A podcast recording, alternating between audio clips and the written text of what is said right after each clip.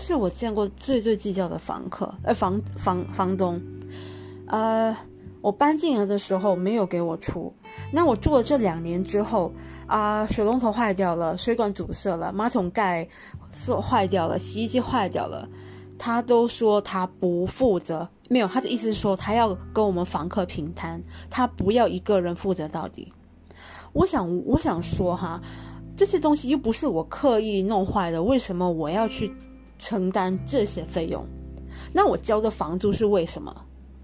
全，嗯，你看哈，打个比方吧，我就已经，呃呃，就打个比方，那个呃冲呃洗衣机，洗衣机在这边呃价格不一啦，一千块也有，四百块也有，七百块也有。假设他买个中等价位的七百块吧，我每个月照常是给他还那个呃四百块，啊，然后这样子他呃我就还他两个月，他这样不就回本了吗？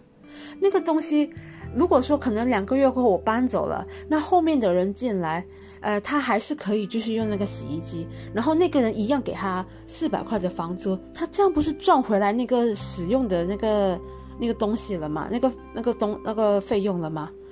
我真的觉得这些东西是很他负责是很合理的，你了解吗？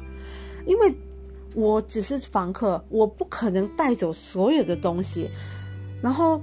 呃，那个呃水龙头也好，这些都是有历史的东西。在我来之前，这些东西又不是全新的，也不是我刻意弄坏的，为什么要我去负担？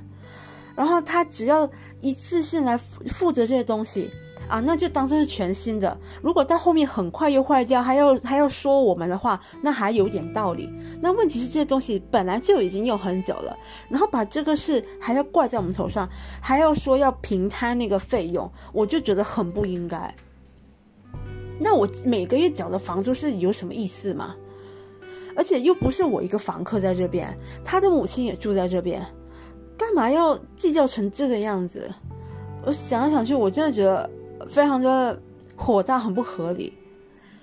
我现在是，我现在想法就是，能够的话就找个地方，就比较更平静一点地方，再呃就住下来，又或者好好的努力的，就是好好存一笔钱，到以后就是买个房子，远离这种莫名其妙的房租呃房房东。